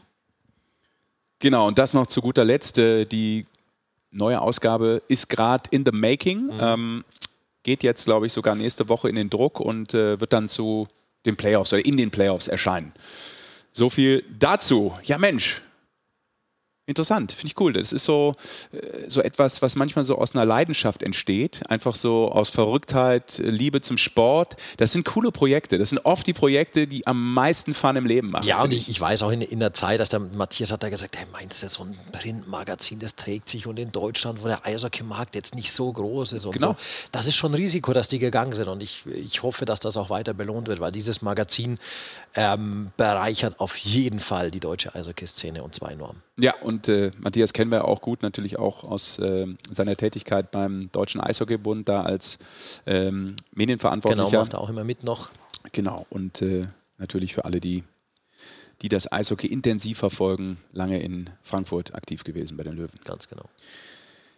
Basti, dann äh, sind wir noch nicht am Ende nee. und das ist auch gut so, denn wir hatten die Möglichkeit, mit Marc Michaelis zu quatschen. Ja, Jetzt kommt noch der Spieler, wie ihr es gewohnt seid. Und Ach so. Kein gewöhnlicher, ja. Ja, weil du meinst, weil wir bisher noch keinen Eishockeyspieler ja, hatten. Wir hatten ja sonst immer Spieler und äh, wir dachten, wir gehen diese Woche mal einen anderen Weg, nachdem ja auch unser Weg in Zukunft ein anderer sein wird. So sieht's aus. Und äh, würden jetzt mal einfach euch ähm, auf die Öhrchen das äh, Interview mit Marc Michaelis geben. Ich habe ähm, mit ihm sprechen können. Ähm, hoffentlich äh, qualitativ äh, hat das äh, ganz gut hingehauen. Und äh, dann wollen wir mal hören, was er so zu seinem Weg zu sagen hat. Äh, Matthias hat das ja auch gerade schon besprochen. Irgendwann hat man ihn gefunden den Marc Michaelis. Den Marc Michaelis im deutschen Eishockey. Den Auch für dich hat es ja lang gedauert, bis du ihn gefunden hast. ja gut, er ist gerade natürlich auch busy unterwegs, ja. ja ähm, viel am Reisen. Ähm, wir haben dieses Thema Taxi Squad schon äh, angesprochen und der ist morgen hier und übermorgen da und von daher äh, kann er natürlich auch nicht jede Sekunde immer darauf schauen, äh, wer hat mir gerade alles geschrieben, aber er hat das, äh, hat das gut gemacht. Pflichtbewusst ist er ein ganz netter Kerl, muss man auch sagen. Da bin ich ja auch immer noch auf der Suche. Ich bin ja immer noch auf der Suche nach Tobi Rieder. Du suchst immer noch Tobi Rieder. Wo suchst den, du ihn den Tobi, falls in Landshut oder in den USA? Nee, ich suche ihn schon in den USA. Ich suche ihn äh, über die Social Media. Also ich habe den angeschrieben, angemeldet mit Mail, mit Telefonnummer, alles. Aber der Tobi hat sich immer noch nicht zurückgemeldet. Vielleicht liegt es auch an mir. Das kann natürlich auch sein. Vielleicht hat der davon Gebrauch gemacht, dass man bei einem Telefon und äh, bei allen anderen Geschichten ja auch diese Blockfunktion nutzen kann. Das kann natürlich auch sein. Das kann durchaus sein. Das kann ja. sein. Soll ich mal? Soll ich mal? Probier du mal. Und ich probiere es mal und wenn, wenn ich in der bis dann, dann höre ich auch noch auf. Bis zur nächsten Folge eine Antwort hatte, dann, dann äh, auf, solltest du dich schämen, mein ja. Freund. Ja, dann liegt es echt an dir. Ja. Ansonsten jetzt der große Ausruf: Wo ist Tobi Rieder? Findet Tobi Rieder. Findet Tobi Rieder. Ist das hier? Warte mal, ist das die richtige Taste hier? Nee, das ist die falsche. Das ist die falsche. Das es gab doch hier noch irgendwie so eine, so eine. Ja, so eine mystische Musik. So ein. Ah. Tobi, wo bist du? Tobi, melde dich. Bitte melde dich mit Jörg van Torra. so hieß das früher, oder? Bitte melde dich. Nicht. Nee, ist es so? Das war, glaube ich, bei Sat 1 oder was RTL, irgendeine Folge, wo man verschollene, verschollene Brüder, Schwestern, ja, äh, unähnliche, unähnliche Kinder äh, gesucht hat. Und dann gab es die Zusammenführung im Studio und natürlich immer unter mega Tränen Das hat damals der Jörg äh, moderiert. Ja, so sieht's aus. Bevor der Marc jetzt wirklich spricht, ja, sprich. mit der Eishockey-Show, ein Shoutout und einen verspäteten Glückwunsch, natürlich zum Geburtstag. Also das muss weitergehen, auch in dieser Folge, an Hans Zach. Du hast sogar noch mit ihm gesprochen. Ja, ich habe äh, der Hans, äh, wir zeichnen heute Mittwoch auf und der Hans hatte gestern Geburtstag. 72. 72. Dementsprechend nochmal die Glückwünsche. Und einen Mann möchte ich nie vergessen. Weil das ist mir persönlich und uns persönlich, glaube ich, doch wichtig. Und er hört auch immer die Eishockey-Show, das weiß ich. Obwohl er eigentlich nicht mehr so viel mit dem Eishockeysport zu tun hat wie früher, mit uns, Jonas Beck. Oh, ja. Lieber Jonesy, ne, das geht raus an dich. Genau. Ja, ähm, er war lange Jahre auch dafür verantwortlich, dass äh, in unserer Zusammenarbeit äh, bei der Weltmeisterschaft zum Beispiel mit Heim Sport 1, Heim-WM, genau. ähm, hat er äh, das Ganze auch äh, Projekt, produktverantwortlich äh, geleitet und äh, hat das echt immer cool vorangetrieben und es hat immer unglaublich Spaß gemacht zu arbeiten. Dann kamen viele coole Ideen raus und auch viele coole Aftershow-Veranstaltungen. So viel Definitiv. darf auch verraten sein. Ja. Und, und dürfen wir auf ein großes Comeback hinweisen, auch tatsächlich, jetzt wenn wir schon bei sind bei solchen Shoutouts. Der Fritz kommt zurück ins Eishockey. Oh ja, Fritz von Turn und Fritz Taxis. von Turn und Taxis wird Landshut gegen Tölz kommentieren. Hashtag bei den Kollegen, Fritz Genau, bei den Kollegen von Spray TV. Das ist lässig. Das ist echt lässig. Bin ich sehr gespannt. Ziehe ich mir auf jeden Fall rein. Ja, ja, unbedingt. Der Fritz ist ein ganz großer ja. und ein un unfassbar netter Kollege. Äh, einer der alten Schule, der wirklich ähm, echt extrem kollegial ist. Ich ja. habe mit dem 2002 bei den Olympischen Spielen in Salt Lake City zusammenarbeiten dürfen. Wann? 2002. Olymp Wann? Damals. Wahnsinn. Ja, lange her. Und das war großartig, weil äh, von dem kann man unfassbar viel lernen und ähm, einer, der diesen Job von der Pika auf gelernt ja. hat und wirklich einfach großartig und dann auch als Typ. Ja. Ja, so sieht es aus. Aber jetzt hören wir äh, erstmal in das Interview rein mit äh, Marc Michaelis, der ja, uns verraten hat, wie es denn so ist, das neue Live. Ja, und dann hoffe ich, dass die Verbindung steht und wir Marc Michaelis in die Eishockey-Show begrüßen dürfen. Marc, schönen guten Tag. Servus aus Vancouver. Danke, dass ihr dabei seid. Ja, sehr gerne. Und das hat auch schon meine erste Frage dann beantwortet. Wo finden wir dich? Also in Vancouver. Wie geht's dir? Wie ist das Live in Vancouver aktuell rund um die Canucks und äh, dein Eishockey-Leben? Ja, wir haben jetzt ähm, gerade eine Woche ähm, Spielpause gehabt, was, was unüblich ist äh, in, der, in der jetzigen äh, oder in der diesjährigen Saison. Aber ähm, wir haben ein bisschen äh, ja, ich habe mehr Spiele gespielt am Anfang der Saison als andere Mannschaften. Jetzt haben wir eben diese, diese Woche gerade hinter uns gehabt, ähm, falls irgendwas mit Corona passiert wäre, dass wir dann Spiele in diese Woche hätten reinschieben können. Ähm, aber weil bei uns ähm, ja, keine Spiele verlegt worden sind, äh, haben wir die Woche jetzt hier äh, frei gehabt. Und ja, ich glaube, das, das Wetter auch in Deutschland ist, äh, so, soweit ich weiß, sehr gut. Und äh, hier ist es genauso in Vancouver mit, ich glaube, 13, 14 Grad, blauer Himmel, Sonne. Äh, ist super hier. Bevor wir ins Sportliche gehen, ich muss ja ganz ehrlich sagen, äh, na klar, man sucht sich nicht direkt aus, aber ich finde ja, du hast mit den besten Spot auf der Welt getroffen. Also Vancouver ist für mich mit die schönste Stadt der Welt. Äh, würdest du dem äh, von dem, was du bisher erlebt hast, beipflichten? Auf jeden Fall. Ähm, als ich ähm, kleiner gewesen bin, haben wir mal habe ich mal zusammen mit meiner Familie einen äh, äh, Urlaub an der Westküste gehabt. Dann waren wir auch hier in, in Vancouver und in Whistler und ähm, weiter nördlich. Und ja, der, ähm, die Lage hier ist, ja, ist genial am, am Pazifik äh, mit den Bergen und allem. Also, ähm, nee, da stimme ich dir zu. Das ist doch schon eine äh, der, der schöneren Orte, die äh, die ich gesehen habe bis jetzt. Ja, und jetzt müssen wir natürlich auch äh, in jedem Fall Glückwunsch sagen, weil ich meine, es ist ja ähm, für dich sportlich äh, in jedem Fall schon mal der nächste Schritt in deiner Karriere gewesen und äh, es kommen sicherlich noch viele hinzu. Aber ähm, wir müssen vielleicht für alle Zuhörerinnen und Zuhörer ja nochmal sagen, aktuell bist du im Taxi Squad. Ähm, soweit ich weiß, du kannst auch gleich nochmal sagen, was das genau ist und wie das funktioniert. Aber erstmal würde ich noch äh, natürlich mal zurückblicken auf ähm, den 4. März war es, glaube ich. Das heißt, jetzt sechs Spiele gemacht äh, in der NHL. Und das war dein erstes, ähm, lange ist es noch nicht her, gegen Toronto. Direkt auch mit einem Sieg, was ja auch nicht schlecht ist. Und ich glaube, du hast so über zwölf Minuten auf dem Eis gestanden. Nimm uns nochmal mit so in deine Gedankenwelt, als dieser, ja, als dieses Spiel kam, als du wusstest, ich mache das erste Spiel und wie du dich so auf dem Eis gefühlt hast in diesen 60 Minuten. Ja, ja, ähm, da muss man, da muss, ja, gut, dann bin ich schon ein bisschen weiter hergeholt. Das war äh, ein Tag vor, vor dem, vor dem 4. März, ähm, habe ich vom, äh, vom, vom, äh, vom Assistenztrainer ähm, eine Nachricht bekommen, dass ich mich bereithalten soll, dass es zwar noch nicht sicher ist, dass ich morgen spielen werde, aber ähm, die Wahrscheinlichkeit sehr hoch ist und äh, ja gut, das äh, ich muss mich sowieso die ganze Zeit fit halten und, äh, und mental bereit sein. Also ähm, war das da für mich noch nicht der, äh, ja, der, der Startschuss, dass ich, dass ich dann am nächsten Tag mein Debüt machen werde. Und dann bin ich am nächsten Tag ähm, ja, in die Kabine gekommen.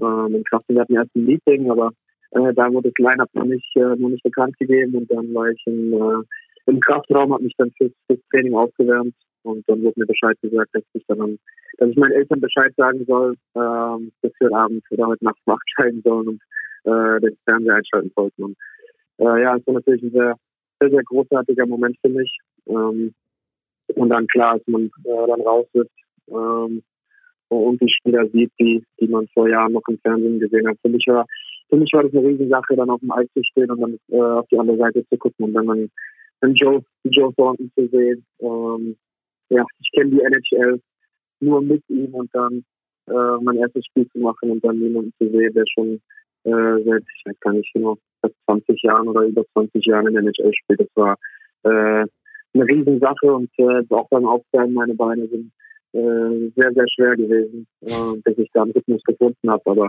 ähm, ja, so, sobald ähm, es losging im Spiel und äh, der, der Puck eingeworfen wurde, ähm, ja, war es schon mehr Business as usual. Ähm, aber äh, natürlich war, war, war ich schon nervös am Anfang. Ähm, mhm. Mein erster NHL-Spiel. Aber es war ähm, ja, eine riesige Sache für mich und äh, sehr, sehr viel Spaß gemacht. Hm.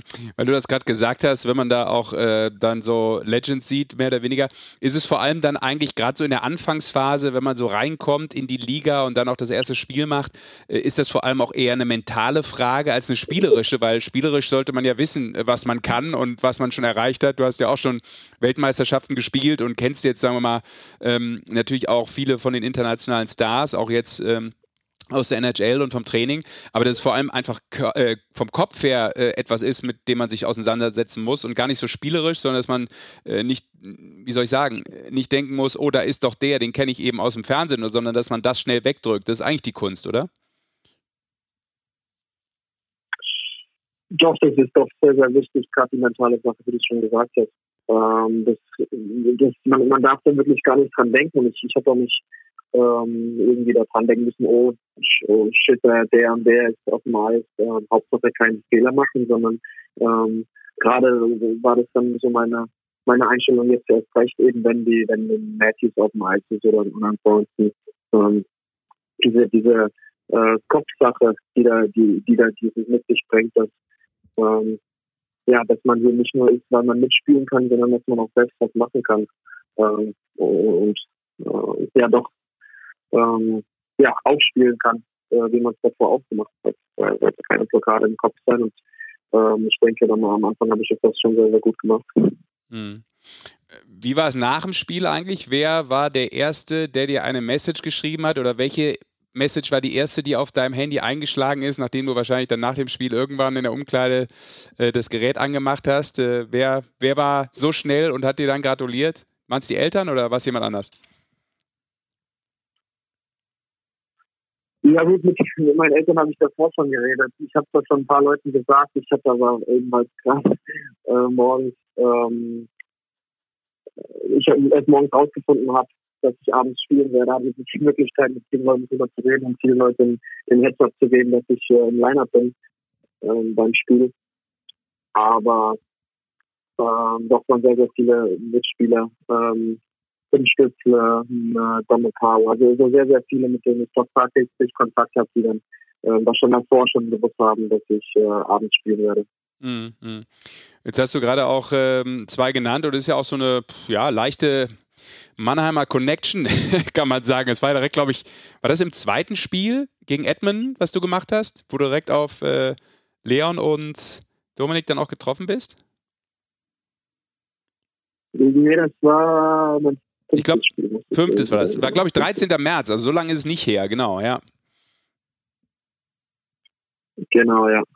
Wie war das, die Jungs dann auch mal auf dem Eis zu sehen? Davor hat es ja noch nicht die Möglichkeit, sich mit ihnen sozusagen zu messen. Ist ja schon cool, wenn man ähm, dann so merkt, hey, das, das sind wir Jungs. Ich glaube, ihr seid ja alle dieser, dieser 95er Jahrgang und jetzt auf einmal stehen wir hier wirklich in der NHL. Ja, auf der anderen Seite des Eises zumindest äh, zwei von denen, du auf der anderen. Äh, wie ist es so, wenn man so merkt, äh, da sind so ja, ehemals Jugendliche, die mittlerweile ihre Träume erfüllt haben oder auf dem Weg dahin sind, sie zu erfüllen. Wie ist das? Muss ja völlig skurril sein. Also es ist auf jeden Fall surreal gewesen, das muss ich schon dazu sagen. Mit, äh, auf, dem Eis, auf dem Eis da zu stehen, war jetzt noch, ähm, noch nicht so die, die Riesen, also es war auf jeden Fall cool, die beiden schon zu sehen vom, vom Spielen, im Warm-up und auch gegen sie zu spielen. Aber das kam dann erst danach, ja, dass wir ich, ich kenne den Domme seit ich äh, 14 bin, den Leon seit ich 15 bin. Mhm. Ähm, haben zusammen drei, drei, vier Jahre in Mannheim gespielt. Und ich äh, natürlich auf dem Eisstand zu stehen, das ist doch schon sehr, sehr surreal gewesen. Aber es war äh, eine, eine riesige Sache. Es war, es war sehr, sehr lustig äh, mit den beiden auf dem Eis, gerade weil wir so viele Erinnerungen haben an unsere Zeit in Mannheim und in der Nationalmannschaft. Und ähm, ja, es war, war einfach äh, sehr, sehr, sehr, sehr lustig, mit den beiden auf dem Eis zu stehen. Mhm.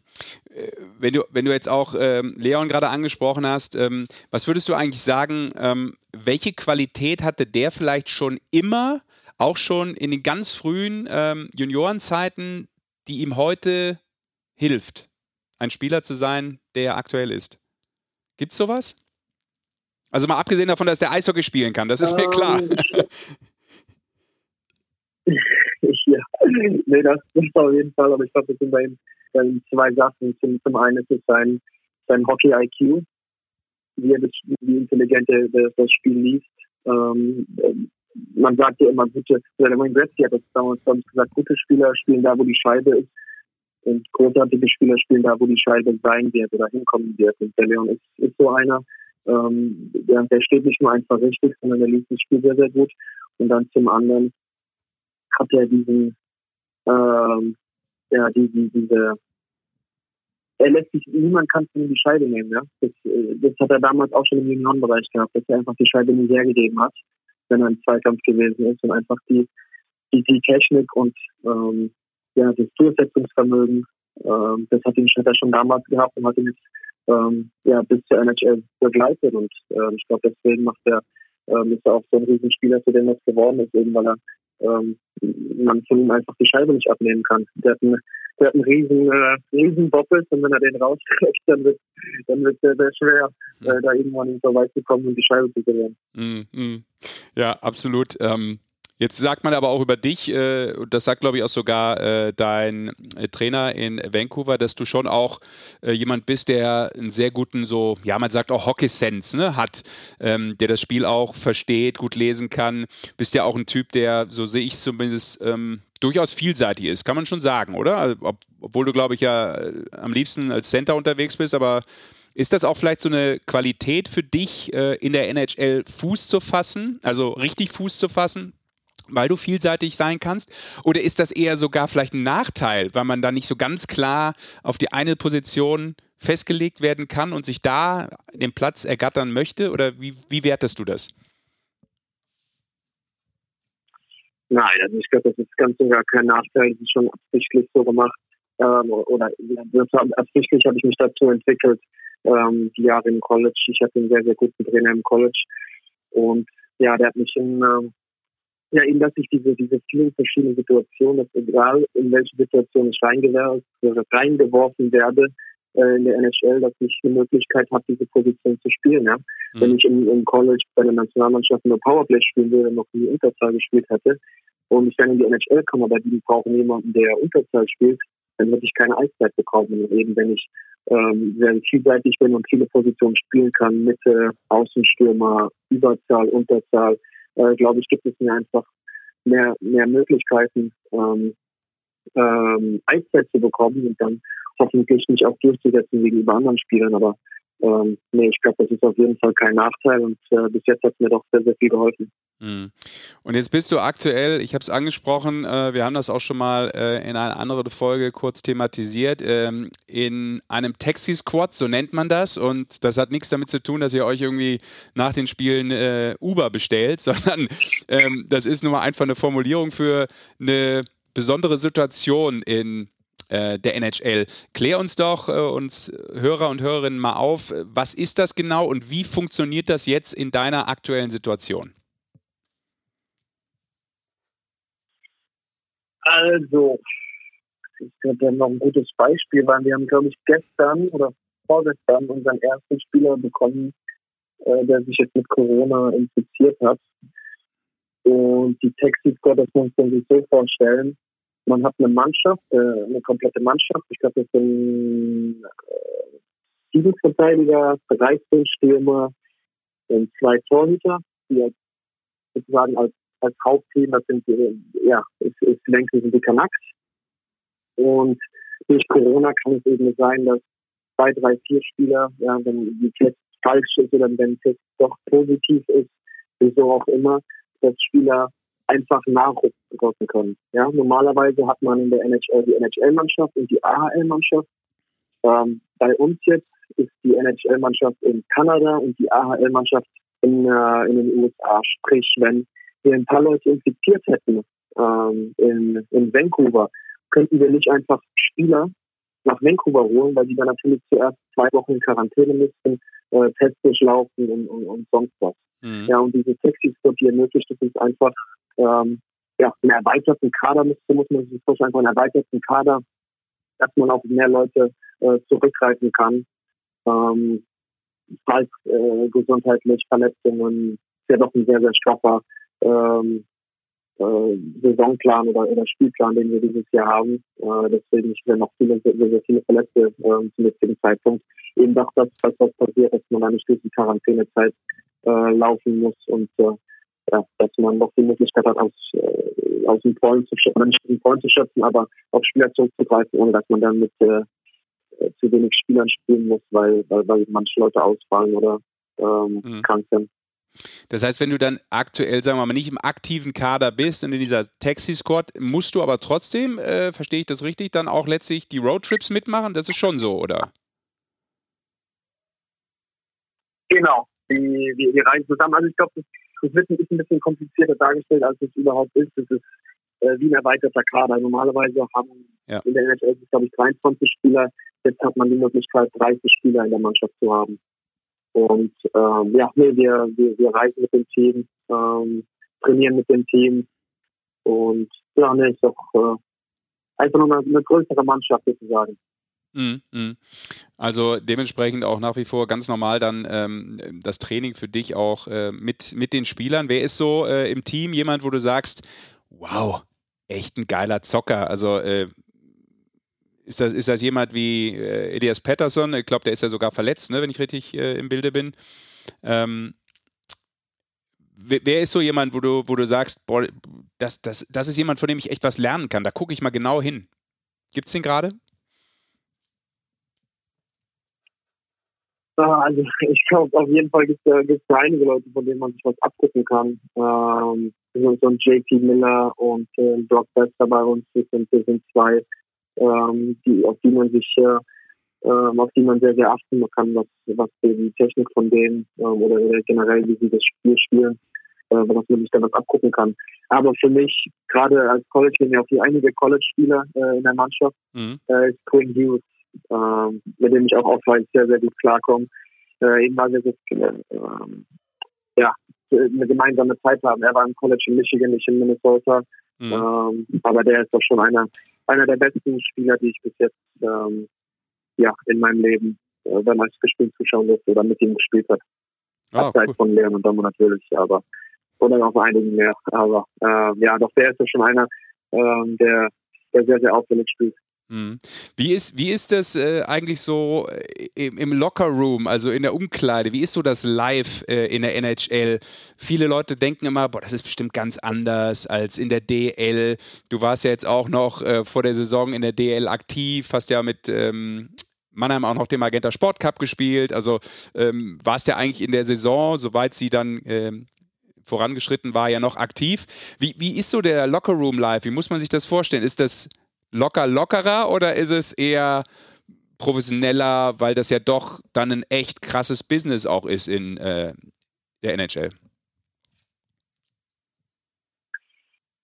Äh, das muss ich ganz ehrlich sagen. Ich bin jetzt seit dreieinhalb Monaten, glaube ich, oder vier Monaten bin ich jetzt hier und ich kann dir dazu gar keine Antwort geben, weil ich, weil wir nicht nur einen Lockerroom haben, wir sind aufgeteilt auf drei Lockerrooms.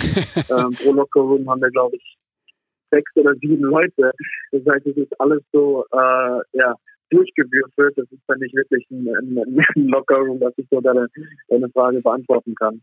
Ja. Ähm, aber ich hoffe es noch, äh, demnächst mal rauszufinden, wie das Lockerroom-Leben normalerweise sein ja. sollte. Okay, das verstehe ich, weil man dann noch gar nicht so richtig mit allen eigentlich so das Gefühl bekommt, äh, wer ist wie drauf, wer ist der Clown in der Kabine, wer ist äh, einer, der nie redet. Das ist dann klar, wenn ihr nicht alle zusammen ähm, in einer Umkleide abhängt. Aber so sind die Zeiten und äh, das gilt ja auch äh, für die DEL. Auch da sind ja viele Vereine, die das äh, ebenso handhaben, dass man da äh, nicht zu viele Spieler in einen kleinen Raum mischt. Ist ja klar, das ist wichtig und Safety First, logischerweise.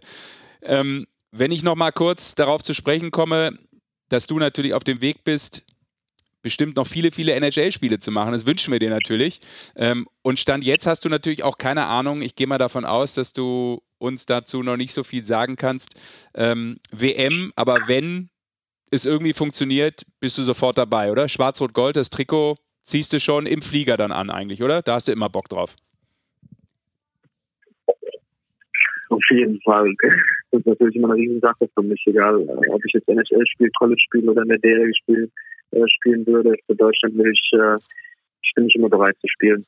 Das ist dieses Jahr ein bisschen schwieriger bei mir. Ich habe jetzt äh, nach dem Jahr oder nach der Saison läuft mein Vertrag aus. Wir kämpfen noch um die Playoffs, deswegen muss man dann ähm, ja bis bis Anfang Mai äh, oder Mitte Mai warten. Da lässt sich jetzt frühzeitig noch keine äh, Entscheidung treffen, aber ähm, mhm. grundsätzlich bin ich, bin ich immer bereit, für Deutschland zu spielen. Sehr schön. Und das ist auch etwas, was du angesprochen hast. Das ist auch eine Kunst, glaube ich, da locker zu bleiben. Ne? Wenn du sagst, ja, Vertrag läuft dann ja aus und man weiß dann nie so richtig, wie es weitergeht. Ich habe ja eben schon gesagt, das ist eben auch Business in der NHL. Ähm, da muss man auch dann äh, ja, die Eier haben, auf Deutsch gesagt, äh, cool zu bleiben und zu wissen, ich kriege meine Zeit noch und ich kriege noch die Chance zu beweisen, dass ich, dass ich was wert bin, oder? Muss man, muss man auf, auf jeden Fall. Das ist auch, glaube ich, eins meiner, meiner stärksten äh, Attribute meiner Persönlichkeit, äh, eben weil ich versuche immer nur auf mich, auf das zu fokussieren, äh, was ich auch kontrollieren kann und beeinflussen kann. Und es äh, bringt nichts dann ein bisschen weiter in die Zukunft zu gucken. Die, Vergangen die Vergangenheit kann man sowieso nie ändern und sich da wirklich über die, die Zukunft den Kopf zerbrechen, das, äh, das, das ist halt nicht meins. Und ich versuche im Hier und Jetzt äh, zu leben und auch so zu denken. Und mhm. ähm, ich denke mal, dass, oder ich bin sehr, sehr zuversichtlich, dass ich jetzt demnächst noch, äh, noch eine Chance bekomme hier. Ähm, und ja, dann ist es an mir, äh, mein Bestes abzurufen und zu zeigen, dass ich äh, nicht nur in der äh, äh, drin bin, sondern auch äh, fest im Line-Up äh, stehen kann. Und äh, ja, darauf bereite ich mich jetzt. Ja, ähm, ich denke mal, der, der Call wird dann doch ähm, früher oder später kommen. Mhm. Ähm, weil du das gerade angesprochen hast, ähm, wer ist dafür verantwortlich, dass du so bist, wie du bist? Du selber oder ist das äh, vor allem Erziehung? Wer, wer war, wer ist auch so? Zu Hause jemand, dass du das so mitbekommen hast? ähm, nee, das, ich habe äh, eine sehr, sehr äh, enge Beziehung mit unserem Coach gehabt ähm, im, im, College, als ich vier Jahre dort gespielt habe, oder eigentlich sechs Jahre. Ich war ähm, als ich in die USA gewechselt bin, habe ich relativ früh ähm, äh, mich für Minnesota State entschieden, aber erst äh, anderthalb Jahre später, ich habe davor noch in Green Bay gespielt, in Wisconsin, wusste dann ab der Saison 16, 17 gehe ich dann ans College. Und dem habe ich dann ähm, mit, mit, dem Coaching-Staff dort ähm, Vertrauen aufgebaut und äh, ja, die Beziehung, die Beziehung einfach aufgebaut. Und Ähm, eben weil ich doch, für mich war das, äh, als ich 18 gewesen habe und in die USA gegangen bin, war das doch schon sehr, sehr früh für mich. Ich hatte klar meine Eltern zu Hause, aber ja, der Coach in, in Minnesota war eben mein, ähm, mein, mein erster Ansprechpartner bei, nicht nur bei Eishockey, sondern auch bei, bei ähm, im, im alltäglichen Leben. Und ähm, ja, das ist einfach eine Sache, die, die ich von ihm gelernt habe und die ich in mein, in mein eigenes Leben mit eingebaut habe. Mhm. Last but not least, ich weiß nicht, äh, ob du es vielleicht zufällig gerade gehört hast, aber zum Glück ist äh, die Leitung ja äh, weit gespannt äh, über den Teich und äh, bis ans Ende der, ähm, der Küste. Äh, bei mir ist gerade hier Familie reingeflogen. Auf einmal stand meine kleine Tochter hier. So ist das dann halt, ja, in diesem aktuellen Corona-Live. da musste Homeoffice ganz anders interpretieren, aber soll dich nicht stören. Soweit musste auch noch nicht sein im Leben. Aber falls das jetzt jemand gehört haben sollte, dann war es so. Aber wo wohnst du eigentlich gerade? Deshalb komme ich drauf. bist du in der Bude? Hast du ein Hotel? Wie ist das gerade bei dir? ich, ich bin zum Glück auch endlich aus dem Hotel rausgekommen. Ähm, ich wurde, als ich in, in Vancouver angekommen bin, habe ich meine Quarantäne im Hotel verbracht. Und dann habe ich auch noch einen Monat im Hotel gewohnt, bis äh, wir dann sozusagen rausgeschmissen wurden aus dem Hotel und wir uns um Wohnungen kümmern, äh, kümmern müssten. Ähm, wir haben aber hier so einen riesen Wohnkomplex, den der, der Owner von den Canucks gehört. Sprich, wir haben während äh, im, im Arena-Gebäude ist ein Wohnkomplex. Und äh, da haben die Canucks hier, ich glaube, 10, 10 bis 15 Wohnungen und dann habe ich dort angefragt, ob ich in eine der Apartments einziehen kann. Und jetzt wohne ich hier sozusagen äh, auf, dem, auf dem Dach der Eishalle, äh, was eigentlich gar nicht mal so schlecht ist äh, morgens, da spart man doch sehr viel Zeit, wenn man dann äh, nicht ins Auto springen muss und hier dann ähm, durch den Verkehr in Vancouver muss man einfach hier runterlaufen kann und dann ist man direkt in der Eishalle. Das ist äh, doch sehr, sehr, sehr, sehr einfach gemacht für jemanden und äh, ja, das, das finde ich auch super. Cool. Das heißt, wenn um 10 Uhr Training ist, stehst du 9.55 Uhr auf, kurz die Zahnreibe in den Mund und dann bist du unten oder was? Äh, nee, 9.50 Uhr. Ich gucke dann noch was essen holen auf dem, auf dem Weg. Also 10 Minuten schaffe ich. Sehr schön, wunderbar. Ja, und äh, weil ich das gerade gefragt habe, ähm, gibt es noch Kontakt, äh, weil wegen Wohnen äh, im College war ja auch dein Roomie, dein Roommate äh, Pakatomi, oder? Ja, genau. Hast du mit ihm Kontakt gerade so auch? Äh, hast, ja, ist das gerade so in, mit der DL? Wie, wie tauscht ihr euch aus, äh, dass du auch weißt, was er so macht, wie, wie er so spielt und offensichtlich übrigens ganz gut mit, äh, mit dem Eisbären. Aber ähm, wie ist da eure, euer Austausch über WhatsApp und was ihr alles so macht? Ja, nee, meistens ist das doch über FaceTime. Bin äh, sowohl er als auch ich sind jetzt nicht die größten äh, Texter, die ja hin und her schreiben oder hin und her senden. Ähm, das geht auch schon über FaceTime. Aber gerade zur jetzigen Situation, er in Berlin und ähm, mhm. ähm, ein Freund von uns, von uns beiden hat in Augsburg unterschrieben vor ein paar Wochen. Ähm, das ist unsere College-Mannschaft, steht im Halbfinale um die, äh, um die Meisterschaft. Also wir, wir haben doch schon sehr, sehr, äh, sehr, sehr häufig Kontakt. Wer ist das? Wer ist das? Wer hat da unterschrieben? Anbelangt und äh, Brad McClure. Ah, okay. Mhm. In Augsburg. Cool. Also ja. ihr seid, ihr seid in Kontakt. Nee, ihr seid schon sehr, sehr viel geredet. Mhm. Ja, cool. Ähm, hat der Parker dir auch, weil dann haben wir noch mal einmal kurz den äh, Drive genommen Richtung DL, hat er ja auch gesagt, äh, du, wir sind so gut drauf da in Berlin, wir werden deutscher Meister. Kannst du das Geheimnis gerade ausplaudern? Hat er gesagt? Wir sind echt gut drauf, wir, wir schlagen Mannheim? Also ich glaube, das, das ist für mich nicht dran zu sagen. Ich werde mich aber noch nicht diese Saison gespielt. Also ich bin da gespannt. Auf jeden Fall äh, verfolge ich das mit. Ja. Ähm, aber nee, das würde ich mir natürlich wünschen. Ähm, Gerade er hat ja auch in Mannheim gespielt, so ein bisschen. Ja. Äh, auch in Berlin. Jetzt ist er wieder in Berlin. Äh, nee, äh, sowas hat er noch nicht gesagt. Nee. Nein, wäre jetzt auch wahrscheinlich dann äh, zu viel äh, des Selbstbewusstseins, aber auf jeden Fall äh, machen die einen guten Job und äh, wir freuen uns natürlich, wenn das äh, spannend bleibt in der deutschen Eishockey-Liga und äh, freuen uns auch, wenn du das verfolgst. Das ist natürlich auch cool, ähm, wenn du da mal, ja, vielleicht auch mal über den Teich reinschaust, wie die Spiele so laufen. Ja, klar, ich ich habe ja, wie du schon, schon erwähnt hast, äh, in Mannheim vor der Saison gespielt. Ich, durch Nationalmannschaft kenne ich, kenne ich einige Spieler und äh, ich denke mal, wenn ich auch früher zurückkomme, dass wir da einige Stunden auf dem Golfplatz verbringen werden, äh, egal wer es ist oder, oder wo man spielt. Äh, ich kenne da schon sehr viele natürlich von, von Freunden, verfolgt man das immer und ähm, die DL ist auch, äh, auch schon Bestandteil in meinem Leben, ja. weil ich ja schon als kleiner Junge ähm, verfolgt habe und so auch zum Eishockey gekommen bin. Also ähm, das wird sich nicht ändern. Ja. Dann wundert dich das auch gar nicht, ne? wie die äh, Adler bisher gespielt haben. Bockstark, weil du das ja mitbekommen hast auch noch.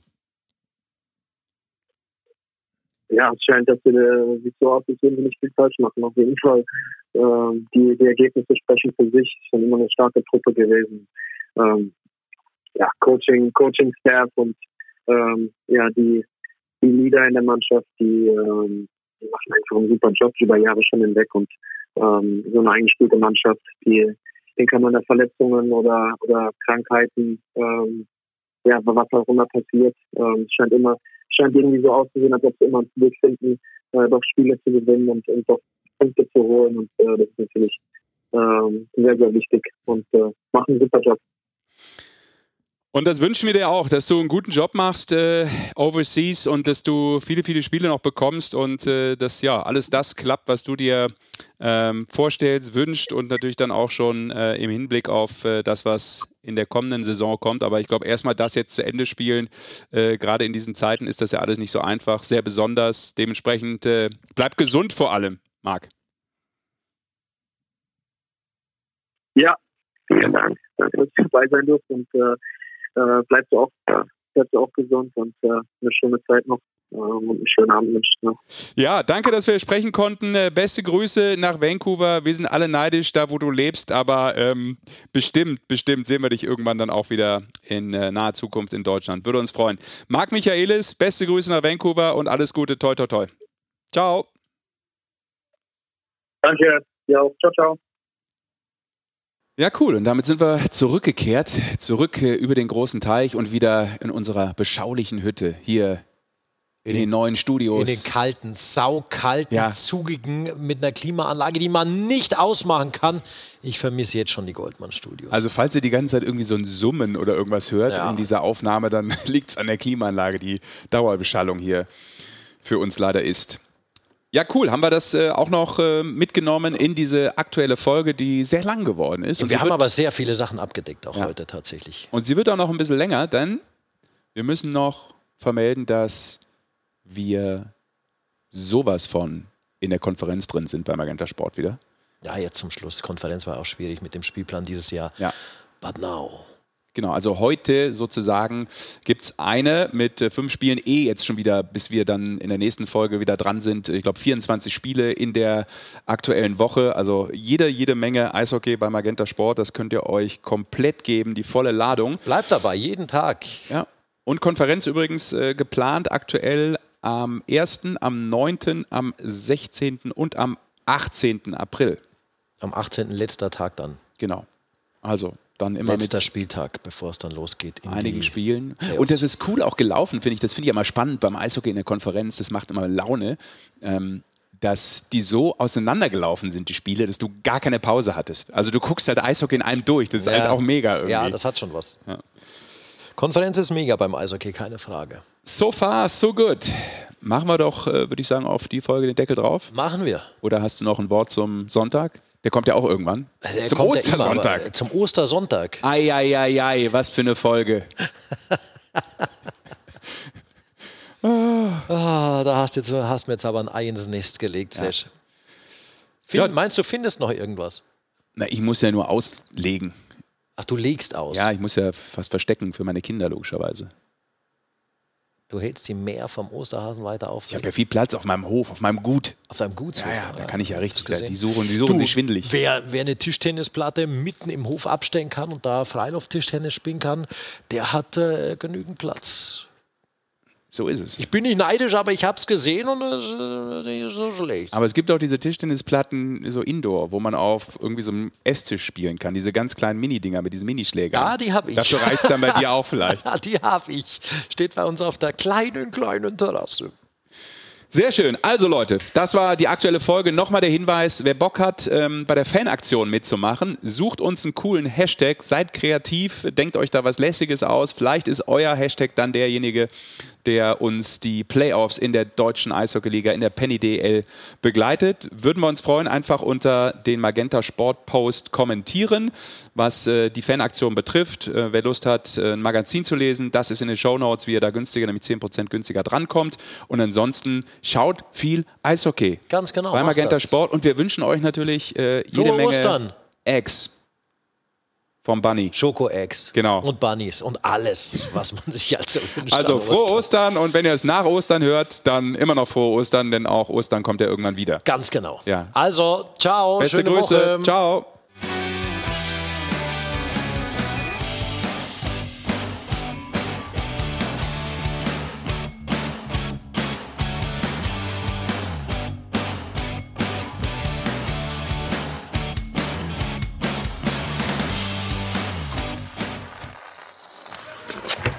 Alle Spiele der Penny DEL live. Nur bei Magenta Sport.